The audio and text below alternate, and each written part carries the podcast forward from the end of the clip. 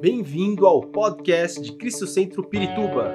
Para ficar sabendo sobre tudo de nossa igreja, acesse cristocentro.org.br ou siga-nos através do Facebook e Instagram como Cristo Centro Pirituba.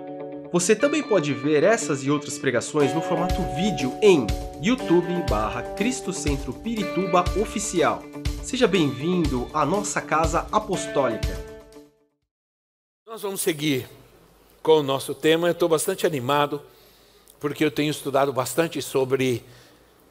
Outra vez, eu poderia correr atrás de tudo que já ensinamos e ministramos sobre o reino, mas eu sempre vou atrás de nova revelação de Deus para nós como igreja, para novos tempos que vivemos, não é? Porque a palavra se renova, a palavra se renova. É, ela não, ela não se adapta, ela se renova. É diferente. A palavra não se adapta às culturas, de forma nenhuma, nem aos tempos, mas ela se renova para trazer algo fresco, algo novo para a nossa vida. E eu creio que nós estamos criando uma série, não sei como que a gente poderia colocar isso no YouTube, mas uma série sobre o reino ou manifestando o reino. Nós temos um assunto e estamos dentro desse assunto desenvolvendo vários temas. Hoje eu quero falar sobre o reino e a paternidade. E quase não saímos dentro da oração do Pai Nosso, por incrível que pareça, né? como a Bíblia é poderosa, como ela é, ela é rica. E, e uma das manifestações do reino é a paternidade. Né? Nós falamos isso, domingo retrasado, dissemos que a, que a família, a igreja, a sociedade e todas as relações saudáveis, elas são ela, ela, elas foram planejadas por Deus para caminhar e funcionar corretamente em paternidade. Em paternidade. Pai nosso. As últimas palavras, as últimas palavras do Antigo Testamento são uma promessa de Deus que ele enviaria o espírito de Elias para restaurar uma paternidade, ou restaurar a paternidade. Não pode haver uma manifestação do reino sem uma verdadeira paternidade. Malaquias, Malaquias, vamos ver, Malaquias capítulo 4, versículo 5. Malaquias capítulo 4, versículo 5 diz assim: Vejam, eu enviarei a vocês o profeta Elias antes do grande e terrível dia do Senhor. Ele fará com que os corações dos pais se voltem para seus filhos, e os corações dos filhos para seus pais. Do contrário, eu virei e castigarei a terra com maldição. Esse texto não está falando de reencarnação que Elias, o profeta Elias vai voltar, está falando da mensagem profética, do espírito profético que está sobre Elias, que, que estava sobre Elias, e que vai se manifestar através da manifestação do reino. Da manifestação do reino. Através da manifestação do reino, se manifestará o espírito de Elias para trazer restauração de uma paternidade. E quando Jesus ensina no Sermão do Monte, nós temos essa mensagem de restauração. Essa mensagem ela é uma mensagem profética, ética, moral, de restauração do reino de Deus. Ah, então, vejamos alguns aspectos, então, da paternidade do reino de Deus. Em primeiro lugar, é um reino de filhos. Porque onde há um pai, há filhos. e onde há filhos, há um pai. Nós não podemos entrar no reino de Deus se nós não somos filhos. Só pode entrar no reino de Deus quem nasce de novo, e quem nasce de novo se torna filho. João capítulo 1 diz assim: que em Cristo, que cria em Cristo, nos foi dado o poder de sermos chamados filhos de Deus. Em Cristo. Então só podemos entrar no reino como filhos. Filhos não filhos de qualquer jeito, mas filhos que obedecem ao Pai eterno, que obedecem ao Pai amoroso, é? que obedecem ao Pai. Nem todo, Nem todo aquele que diz Senhor, Senhor entrará no reino, mas aquele que faz a vontade do Pai, que obedece. Há dois textos que eu quero ler. Um está em Romanos, Romanos capítulo 8, outro está em Gálatas capítulo 4. Mas eu quero, é, é dois textos que eu quero trabalhar um pouco com eles. É, Romanos capítulo 8, versículo 14 ao versículo 17. Romanos 8, 14 e 17. E hoje nós vamos ler algumas passagens bíblicas. Amém, irmãos? Porque a gente só pode argumentar com a palavra, a gente não pode argumentar com outra coisa. Romanos 8, 14 e 17 diz assim: Porque todos os que são guiados pelo Espírito de Deus são filhos de Deus. Vou ter que tomar bastante água, porque minha garganta está bastante atacada. Porque todos que são guiados pelo Espírito de Deus são filhos de Deus, pois vocês não receberam um espírito que os escravize para novamente temer, mas receberam um espírito que os adota como filhos, por meio do qual clamamos: Abba, Pai. O próprio Espírito testemunha ao nosso espírito que somos filhos de Deus. Se somos filhos, então somos herdeiros. Herdeiros de Deus e co-herdeiros com Cristo. Se de fato participamos de seus sofrimentos, para que também participemos da sua glória. Que texto maravilhoso! várias vezes nos fala que somos filhos através de Jesus, e somos filhos, somos herdeiros, e o Espírito está em nós para dar testemunho que somos filhos. Somos filhos. Diga, sou filho. Diga, você é filho, ou filha, ou filhos. Aleluia. Esse texto, ele fala sobre três coisas importantes. Ele fala sobre paternidade, ele fala sobre identidade e fala sobre herança. Paternidade, identidade e herança. O apóstolo Paulo diz, ah, e a, a palavra aba aqui, a palavra aba é uma palavra de intimidade é usada no hebraico como uma palavra de intimidade, de algo íntimo.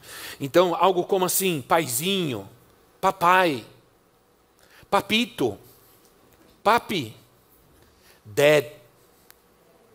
Então, o apóstolo Paulo diz lá em Gálatas que, e ele diz aos Gálatas que eles são filhos de Deus pela fé em Jesus Cristo. São filhos de Deus pela fé em Jesus Cristo e é Gálatas 3,26, se eu não me engano. 3,26. E ele diz, e ele, a palavra filhos aí, ele usa a palavra uios. E essa palavra uios, é a palavra original, ela tem três dimensões. É uma palavra que tem três dimensões. Tanto o grego como o hebraico é muito, muito rico em significados, muito ricos em significados e propósitos. É, os nomes as palavras eram usadas com um propósito. Não se dava o nome numa criança, senão depois de certo tempo, porque primeiro eles procuravam identificar qual era, é, qual era, a, a, a, qual era o temperamento daquela criança, o caráter dela. E aí eles colocavam o nome, a menos quando Deus mandava colocar. Mas três dimensões tem essa palavra uios, traduzida como filhos: crescimento, semelhança e herança. Crescimento, semelhança. Isso é, eu cresço, cresço semelhante ao Pai e tenho herança dele. É. Quando nós nos tornamos filhos de Deus em Jesus Cristo, nós crescemos Há um crescimento, você nasce de novo. Senão não necessitaria nascer de novo. Se eu entrasse em Cristo já adulto, mas diz que é necessário nascer de novo. Eu tenho que nascer de novo, somos crianças, somos meninos em Cristo, mas nós temos que crescer. E ao crescer, nós vamos crescer semelhante a quem? Semelhante ao Pai, semelhante a Cristo. E vamos, ao crescer, receber herança. Quantos se alegram com isso? Agora, quando nos tornamos filhos de Deus em Jesus, nós nos crescemos e, e nos tornamos como nosso Pai. Nos tornamos herdeiro deles, porque ele, ele tem um reino. Ele é, um, ele é o rei, ele é rei senhor. E como filhos de Deus, nós devemos manifestar esse reino. É isso que a gente tem aprendido, é isso que a gente, é isso que nós estamos aprendendo nesse tempo. Se nós não temos uma revelação da nossa paternidade, se nós não aceitamos e procuramos viver e crer que somos filhos e devemos viver como filhos, e temos paternidade de Deus, do Rei, se nós não, não podemos ter nenhum entendimento do reino, nós vamos viver apenas uma religião. E não vamos viver nenhum benefício de sermos verdadeiramente filhos de Deus. Meus filhos têm benefícios em ser meus filhos. Né? Primeiro, eles são lindos, que nem os pais. Né, irmão? Todo filho é lindo que nem os pais. Isso é uma realidade pessoal de cada um. Não é como eu vejo, é como eu sinto. É, então, o que acontece? É, não, se nós não temos uma revelação da nossa paternidade, vamos viver uma religião apenas. Vejam comigo o que disse Jesus. Vejam comigo o que disse Jesus. João capítulo 5, versículo 26. Eu quero que você veja bem. Como nós não podemos ler todo o contexto, eu vou ler dois, dois versículos. João 5, 26 assim. Pois da mesma forma como o Pai tem vida, em si mesmo, ele concedeu ao filho ter vida em si mesmo. Então, de quem Jesus está falando? Jesus está falando do Pai, sim ou não? Ele está falando do Pai e está falando como? Como filho. Aí no versículo 30, eles assim: Por mim mesmo não posso fazer, nada posso fazer, eu julgo apenas conforme ouço. O meu julgamento é justo, pois não procuro agradar a mim mesmo, mas aquele que me enviou. Aquele que me enviou. Quem foi que me enviou? O Pai. Então ele diz: Eu não julgo nada, eu não faço nada por mim mesmo, eu, eu apenas procuro agradar aquele que me enviou, meu Pai. Então o filho, ele busca agradar ao Pai em todas as coisas. Isso significa honrar. Honra ao teu pai e a tua mãe. E isso agrada a Deus. E isso vai refletir na nossa vida, vai refletir no nosso viver, nos nossos anos. Honra. Ele está dizendo que ele ouve a, a voz do Pai e obedece. Sabe qual é o maior problema de muitas pessoas? É que elas não querem ouvir e se ouvem, não obedecem. Ele diz que ele nunca se equivocou, ele nunca confundiu a voz do Pai com outra voz. Eu só posso fazer a vontade de Deus em seu reino. Eu não posso fazer a vontade de Deus fora do reino. Ninguém faz a vontade de Deus fora do reino.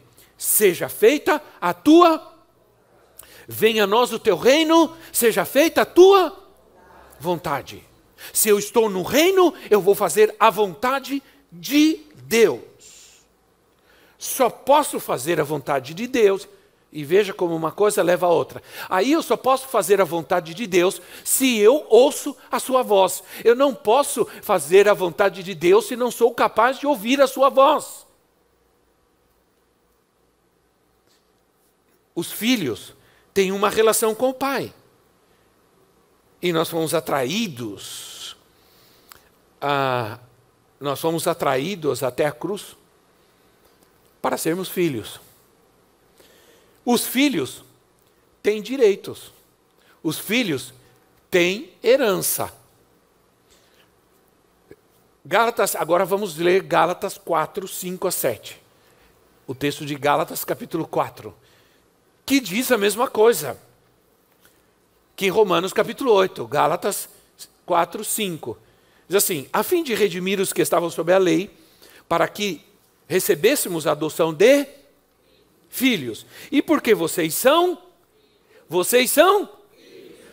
Deus enviou o Espírito de seu de seu filho aos seus corações, o qual chama Abba Pai. Assim você já não é mais escravo, mas filho. E por ser filho, Deus também o tornou herdeiro. Oh glória! Se não, olha o que está dizendo a palavra de Deus. Isso não é história de pregação positiva, de superfé, de coaching. Não é nada disso. Isso é palavra de Deus. É palavra de Deus. Então, eu quero trazer uma revelação para vocês. Eu sempre tive uma luta. Não é uma luta muito grande. Eu chamaria mais de inquietação. Né? Uma inquietação a, luta em compreender a diferença entre reivindicação e direito. Porque a gente ouve alguns dizendo: você tem que reivindicar, porque Deus tem a obrigação de te dar. E isso sempre me incomodou um pouco. Essa é uma mensagem muito comum à, à, à doutrina da, da, prosperidade, essa prosperidade que se prega, um pouco per, per, pervertida, um pouco, não sei. É, se, se eu tenho direito, porque dizem, se eu tenho direito, então eu vou demandar. Porque eu sou filho, eu tenho direito, então eu posso demandar. É. O filho, tem filhos que eles, e, e desde pequeno, eles, a minha neta, a Manu,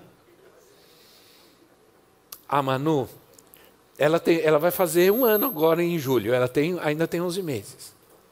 Ela aprendeu a pedir. Só que ela aprendeu de uma forma meio violenta. Ela faz assim, ela põe o dedinho, aponta o que ela quer e fala, dá, dá, dá, dá. E se você falar não, ela fica muito brava. E eu disse, nós vamos ter que tratar com isso daí, porque essa vai ser brava. Porque ela, é, o pai estava comendo salgadinho, o pai ama salgadinho, aquele salgadinho que tem o, o cheiro de chulé, não sei ele estava comendo e ela dá, dá, dá, dá, dá, dá, dá. E ela ficou brava e ele falou: não, ela ficou brava, mais brava, bateu assim. Tem 11 meses. O filho, ele acha que por ser filho, ele pode demandar, exigir. E uma das coisas que o filho vai aprender é que o pai dá por amor e não por exigência. Sim ou não? O pai dá por obrigação? Dá. O pai dá comida, dá roupa, dá. Porque ele faz isso por obrigação. Mas por detrás disso está o amor, não a demanda do filho. Tanto que o pai tem o direito de dizer: se você não pedir direito e se você não agir direito, você não recebe. O que acontece? É uma luta compreender a diferença entre reivindicar e direito. Se eu tenho direito, eu vou pedir. Aí tem gente que, que vai nessa doutrina equivocada de que Deus tem obrigação de me abençoar, que Deus está obrigado a me abençoar, a me dar. Então comece a dizer: me dá, reivindica, eu quero de volta o que é meu, eu exijo agora. Entende? Aí tem essa atitude arrogante com Deus obrigando a Deus a me abençoar. Então começo a dizer essas coisas. Isso sempre me incomodou, até que eu, eu entendi. A ignorância nossa, a Bíblia tira tranquilamente. Por outro lado, eu entendo que um filho tem direitos. Ele tem direitos. E um pai amoroso, ele sempre vai responder e abençoar seu filho. Sempre. Um pai amoroso, bondoso, ele sempre vai cuidar. Então podemos dizer que há uma diferença entre alguém que ora demandando, exigindo, e alguém que é filho e começa orando: Pai nosso que está nos céus, santificado seja o teu nome, seja feita a tua atitude, seja feita a tua vontade, não a minha. Não é o que eu quero, mas o que o Senhor quer. Graças a Deus, Jesus orou assim. Por isso nós estamos aqui. Porque ele foi filho obediente. Apesar que ele, quando orou diante do túmulo de Lázaro, ele disse assim: Senhor, eu vou orar. Foi mais ou menos assim que Jesus quis dizer: é, é, Pai, eu vou orar por causa dessa gente aí. Porque eles precisam saber. E ele orou alto para todo mundo ouvir. Porque eles precisam saber, eles precisam saber que o Senhor sempre me ouve. Então, Jesus, é, quando nos ensina a orar, ele diz: comece orando, Pai Nosso. Pai Nosso, você está enfatizando sua relação com Deus.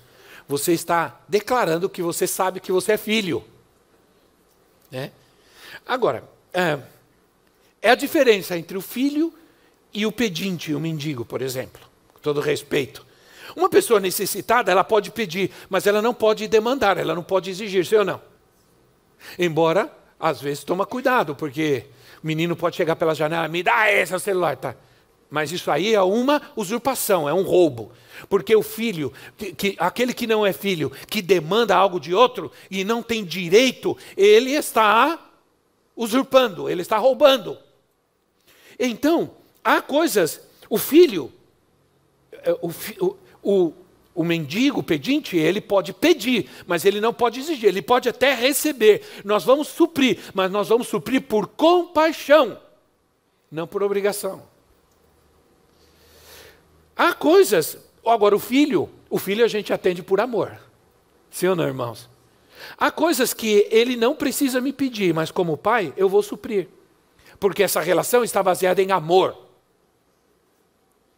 O, fi, eh, o filho pode até pedir. Jesus nos mandou pedir.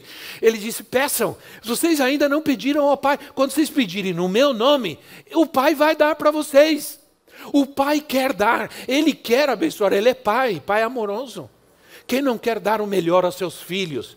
E eu creio que que foi por isso que Jesus disse lá em Mateus, no capítulo 7, versículo 11: Olha, vocês, apesar de serem maus, vocês, apesar de serem, apesar de serem maus, sabem dar boas coisas aos seus filhos. Querem dar boas coisas aos seus filhos, trabalham, se esforçam, se dedicam, se sentem obrigados a dar boas coisas aos seus filhos. Quanto mais o Pai de vocês, o Pai Celestial, o Pai que está nos céus, dará coisas boas aos que lhes pedirem. Aos que lhe pedirem. Ele vai dar. Ele quer dar, ele é pai amoroso, mas ele quer dar dentro dessa relação de pai e filho, dentro do reino de Deus, essa relação de amor, de um pai que ama e um filho que obedece. no caminho da obediência está a bênção do pai. Ah, o filho, então, pode pedir, mas aquilo que é essência, eu, como pai, comprometido por amor, porque essa é a minha essência, eu sou pai, comprometido por amor, eu sou provedor, eu sou provedor, eu sou provedor de bens, de necessidades, e eu sou provedor de caráter, de moral, de identidade. Isso é muito sério. Por isso que as famílias estão terrivelmente afetadas. Por isso que há uma desestrutura total, uma desconstrução da família terrível. Porque milhares e milhares de crianças nascem no nosso país e no mundo sem uma identidade paterna, sem a identidade do pai. É, nós temos, é, minha, eu quero dizer para vocês que minha esposa e eu, nós temos é, uma, é, muita experiência é, viva, real, com o nosso Pai Celestial. Ele sempre nos supriu, sempre. Mesmo quando nós não pedíamos, Ele supria. No campo missionário, quando, quando saímos para servir, nós, se nós tivéssemos que, se nós tivéssemos que pedir ao Senhor, nós tínhamos que passar a noite inteira orando e pedindo, porque era tanta necessidade, não tínhamos nada, não tínhamos recurso, não tínhamos trabalho, não tinha dinheiro, não tinha não tinha sogra, não tinha sogro, não tinha pai, não tinha mãe, não tinha ninguém. Nós tínhamos o Senhor e Ele supria. Tínhamos tantas necessidades, mas Ele supria cada uma e muitas delas nunca pedimos. Simplesmente Ele supria porque sabíamos que nós necessitávamos. Amém, irmãos? Deus sabe. Deus sabe que você necessita. Ele suprirá todas as vossas necessidades, diz a palavra. Ele suprirá todas as vossas necessidades. Todas elas, Ele vai suprir.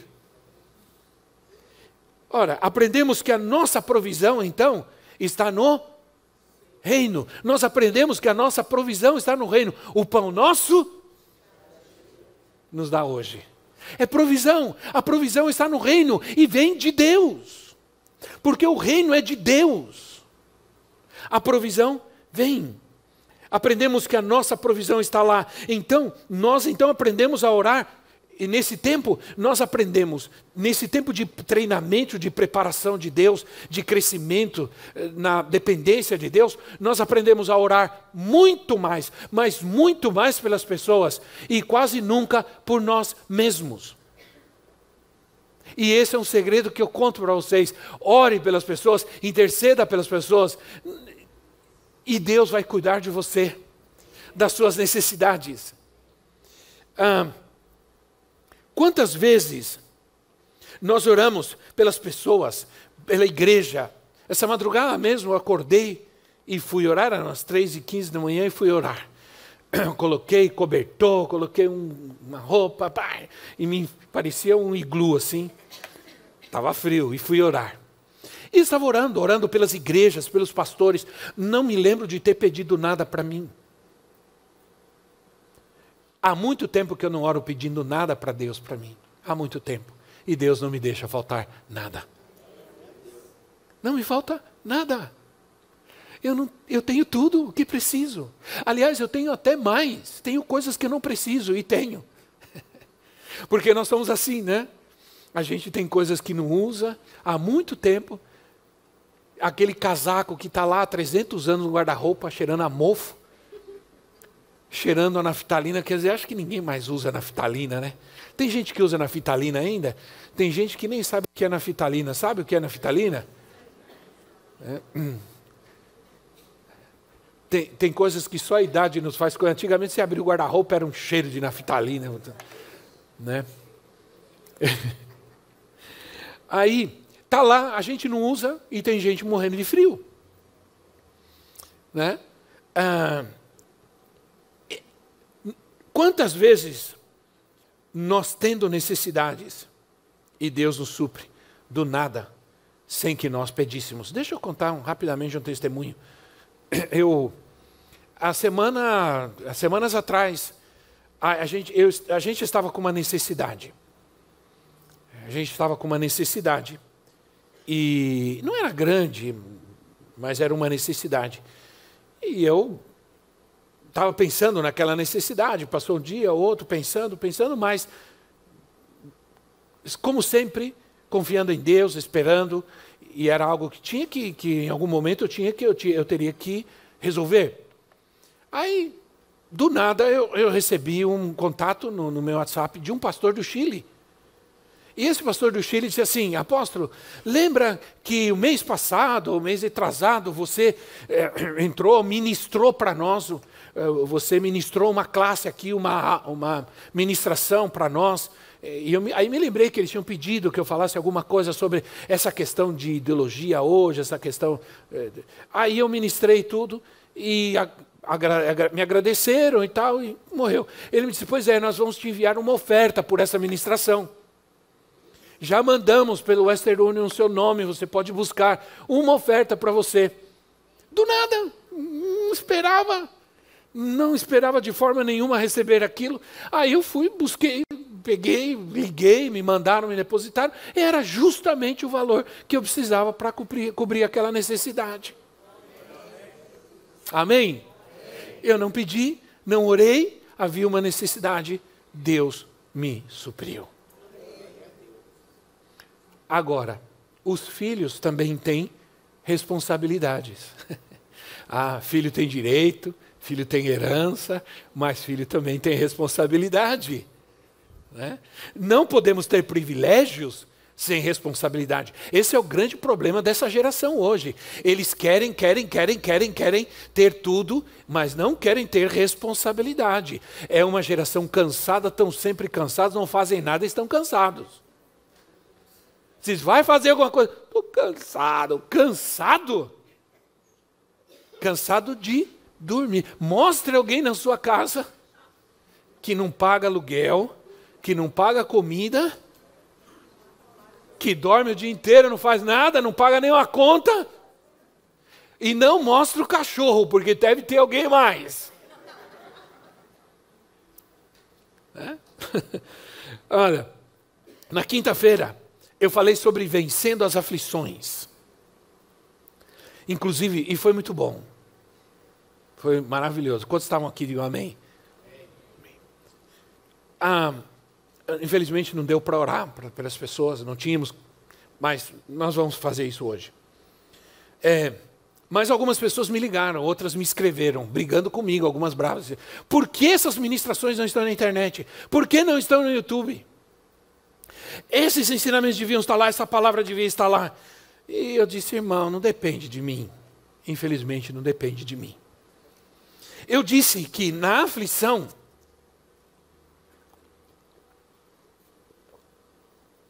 entre outras coisas, você precisa ter uma atitude correta. Jesus disse: No mundo tereis inevitável. Inevitável. No mundo tereis aflições. Agora, qual atitude que você precisa ter no meio das aflições? Jesus, o Senhor disse, o Paulo disse: Muitas são as aflições do justo, mas o Senhor o livra de todas. Muitas são as aflições dos justos, isso é uma verdade isso é uma realidade, isso vai acontecer, é uma advertência. Mas o Senhor o livra de todas é uma promessa.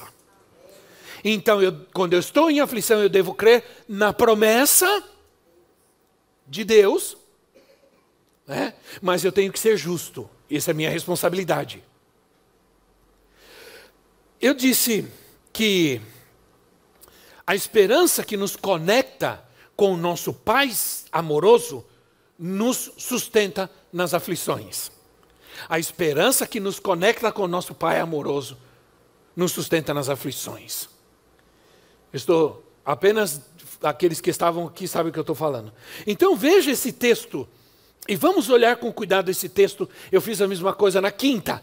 Vou repetir, apesar que nós tínhamos bastante gente na quinta-feira, apesar de ser feriado. Tiago capítulo 1, versículo 2 a 4. Tiago 1, de 2 a 4 diz assim: Quero mostrar para vocês o que diz esse texto. Meus irmãos, considerem motivo de grande alegria ao fato de passarem por diversas provações. Tudo grande aqui, tudo é macro. Grande alegria por uma grande bênção que você recebeu. Não. Grande alegria por uma grande provação, por uma grande aflição. Como pode ser isso? Essas são as redundâncias do reino. Essas são as coisas do reino. No reino, para receber, você tem que. Hã? Outra vez, irmão. Para receber, você tem que. Ah, agora, agora entendi. No reino, quem dá, recebe. No reino de Deus, para ter vida, você precisa morrer.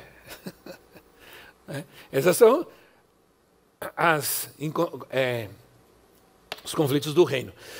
Então diz assim: Pois vocês sabem que a prova da sua fé produz perseverança, e a perseverança deve ter ação completa, a fim de que vocês sejam maduros e íntegros, sem lhes faltar coisa alguma.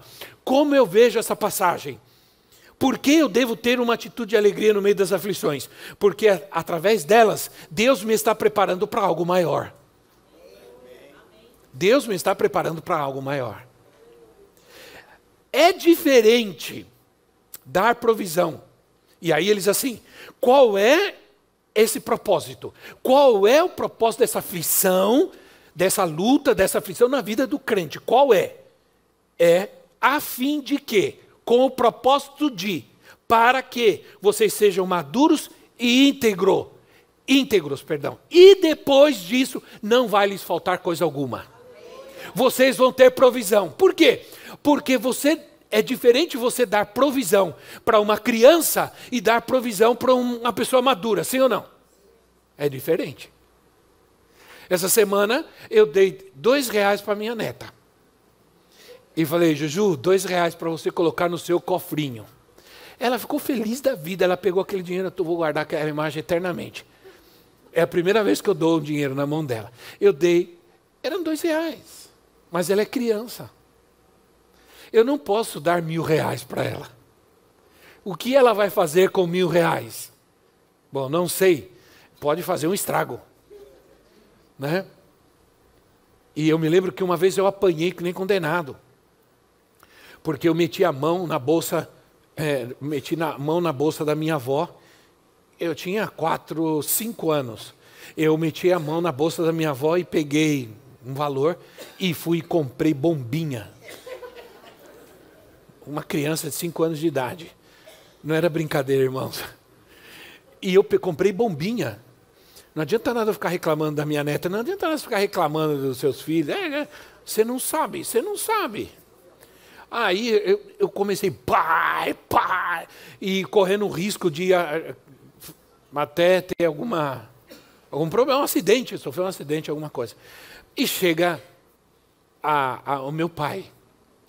Chega mais cedo, eu estou lá soltando, é pai, Paco. Ele já chegou metendo a mão. Ele já chegou com a cinta na mão. Né? E eu apanhei bastante. Primeiro, apanhei porque meti a mão na bolsa da minha avó, peguei dinheiro sem pedir, porque eu roubei, eu apanhei. Ele falou: você não está apanhando só pela bombinha, não. A bombinha é só o resultado. Você vai apanhar porque você pegou um dinheiro que você não podia pegar e que você não tinha maturidade para usar. Então o que acontece? É diferente você dar uma provisão à pessoa madura e para uma criança. Né?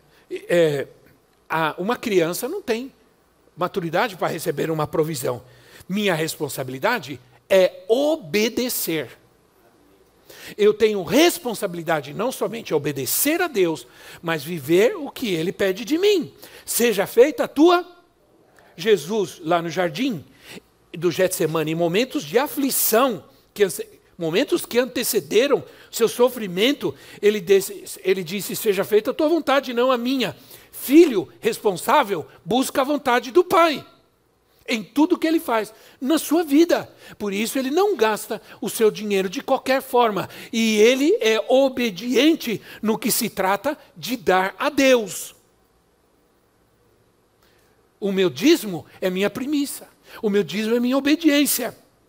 Porque na minha vida, em primeiro lugar está meu Deus, está meu Pai, está o seu reino. Cuidado. Eu não administro o que é de Deus do meu jeito. Eu não posso administrar o dinheiro do meu pai, embora muitos filhos queiram. É ele quem administra. Eu não vou, existem pais que são irresponsáveis. Eles dão um carro para um filho de 12 anos, 13 anos dirigir. E são irresponsáveis. Porque não há maturidade para não há, se não há maturidade, não há integridade. Porque está dizendo maduros e íntegros. Se não há maturidade, não há integridade. Se não há integridade, não há responsabilidade. Então, às vezes, o pão é por cada dia, não é por mês. Deus não, não me dá o pão do mês, porque senão eu vou gastar com uma outra coisa. E aí vai faltar o pão vai faltar o pão. Olha, quero terminar. Quero terminar com um testemunho. Primeiro, quero dizer que enquanto meu querido Joe se prepara, quantos conhecem o Joe? Casou recentemente, recém-casado, está de fralda ainda e já casou. É, eu tomei a decisão diante de Deus de, de orar, não mais orar é, pedindo, pedindo, só orar agradecendo. Faz tempo. Eu estou nesse. nesse tô, tô, eu só oro agradecendo. Então, se eu mesmo que eu esteja intercedendo por alguém, ou a, a pedindo alguma necessidade, eu oro agradecendo. Eu digo, Senhor, obrigado pela minha família, obrigado pelos meus filhos. Eu te agradeço porque sei que o Senhor está abençoando eles. E te agradeço porque sei que o Senhor está suprindo a vida deles. Senhor, obrigado porque o Senhor já supriu as nossas necessidades. Obrigado pela tua obra, porque o Senhor tem cuidado de nós. E assim eu vou agradecendo. Isso tem sido tão bom. Do que ficar lá só pedindo, pedindo, pedindo, pedindo. É. Ah, eu sempre sou agradecido ao meu pai pelo seu cuidado comigo.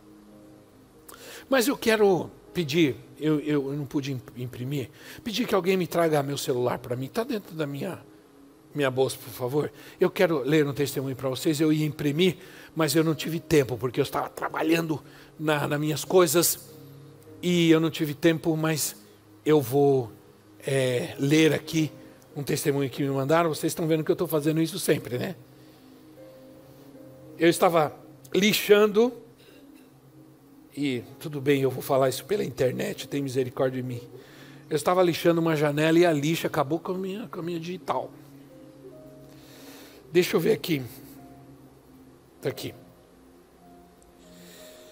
Paz, queridos. Amém? Amém?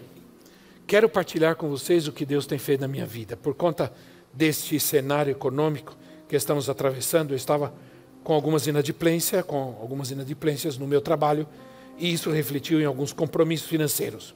estava com dois cartões para vencer e não tinha o valor total para pagar. O vencimento de um para o outro era exatamente de uma semana. O primeiro venceria uma quinta, o outro na outra quinta. O valor do primeiro cartão era bem alto e o valor que estava faltando era bem significativo. Eu e a minha esposa oramos e pedimos para Deus, para que Deus fizesse milagre. Na minha oração lembrei do grande amor de Deus, da sua grandeza e poder na minha vida. Como todos sabem, sou testemunha viva do milagre de Deus. É, daqui a pouco eu falo quem é. Porque, né? Lembrei que quando o AP me chamou para ministrar o louvor nos cultos de quinta-feira, senti que, senti que Deus tinha um propósito em mim. Enfim, oramos, mas durante o dia todo não consegui levantar o valor para pagar o cartão. Ministramos o louvor na quinta-feira. Quando terminamos, olhei no celular e vi um comprovante de pagamento do banco. Quando abri a mensagem, era um depósito de um cliente que estava atrasado há mais de dois meses e o valor era exatamente o que estava faltando para cobrir o cartão. Mostrei para a Kátia e ao Ziel. E ficamos atônitos. Ele já me contou isso faz tempo, mas eu pedi que ele escrevesse porque eu queria contar para vocês. Uma alegria invadiu nosso coração, porque acabamos de ministrar, recebemos oração, oramos aqui na quinta-feira e Deus respondeu imediatamente. Imediatamente. Mais uma vez, Deus nos surpreendeu. E na mesma hora a Kátia entrou na conta do banco e pagou o cartão. Glória a Deus, na mesma hora. Tudo aqui, tudo se resolve aqui. Na quinta-feira o fogo está caindo, irmão. A bênção está vindo na hora. Só que você precisa estar tá aqui, porque não adianta nada querer ficar em casa receber a bênção de Deus. Olha, aí, a segunda foi da mesma forma. Ministramos na quinta e estávamos tranquilos, porque agora tem um outro cartão, né? Lembra? Aqui é no final do culto. Ou antes a provisão iria chegar. A gente esperou já. É que a gente se acostuma com coisa boa assim, né? Realmente foi o que aconteceu. Quando terminamos o louvor, o cliente antecipou, antecipou duas parcelas. E pagamos o último cartão. Louva a Deus pelo seu poder, Ele tem cuidado dos mínimos detalhes da minha vida, da minha família. Ele não tarda, Ele não falha, Ele vem ao nosso favor no tempo certo. Aconselho a vocês a começar a vir nos cultos de quinta. Obrigado pelo conselho, né? E glória a Deus.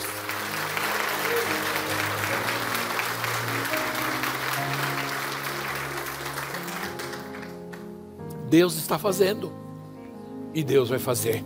Fique em pé no seu lugar.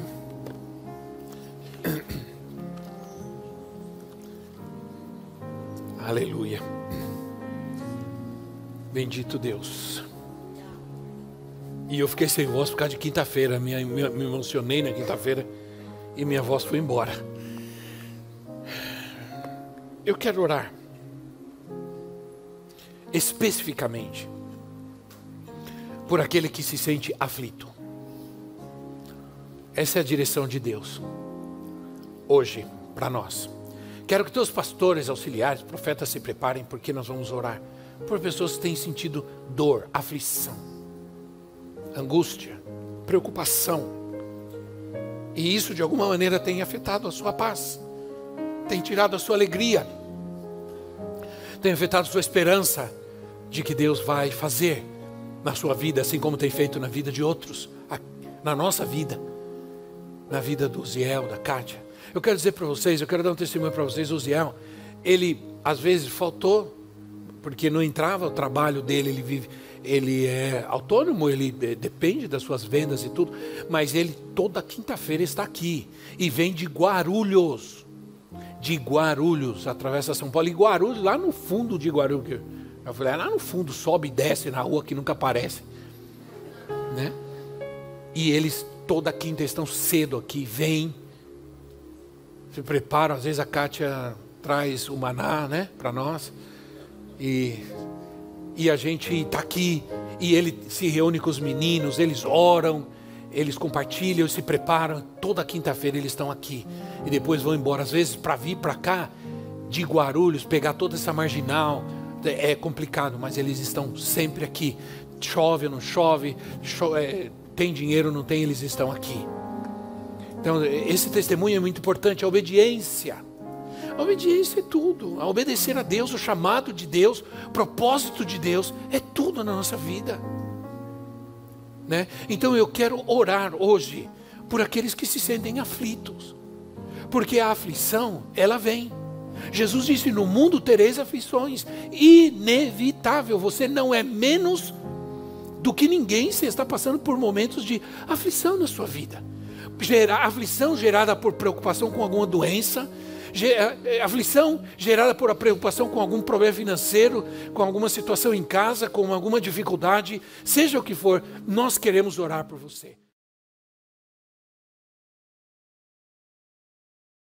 Esperamos que esta mensagem tenha te inspirado e sido uma resposta de Deus para a sua vida. Quer saber mais sobre Cristo Centro Pirituba? Siga-nos nas redes sociais no Facebook, Instagram e YouTube ou visite nosso site em cristocentro.org.br.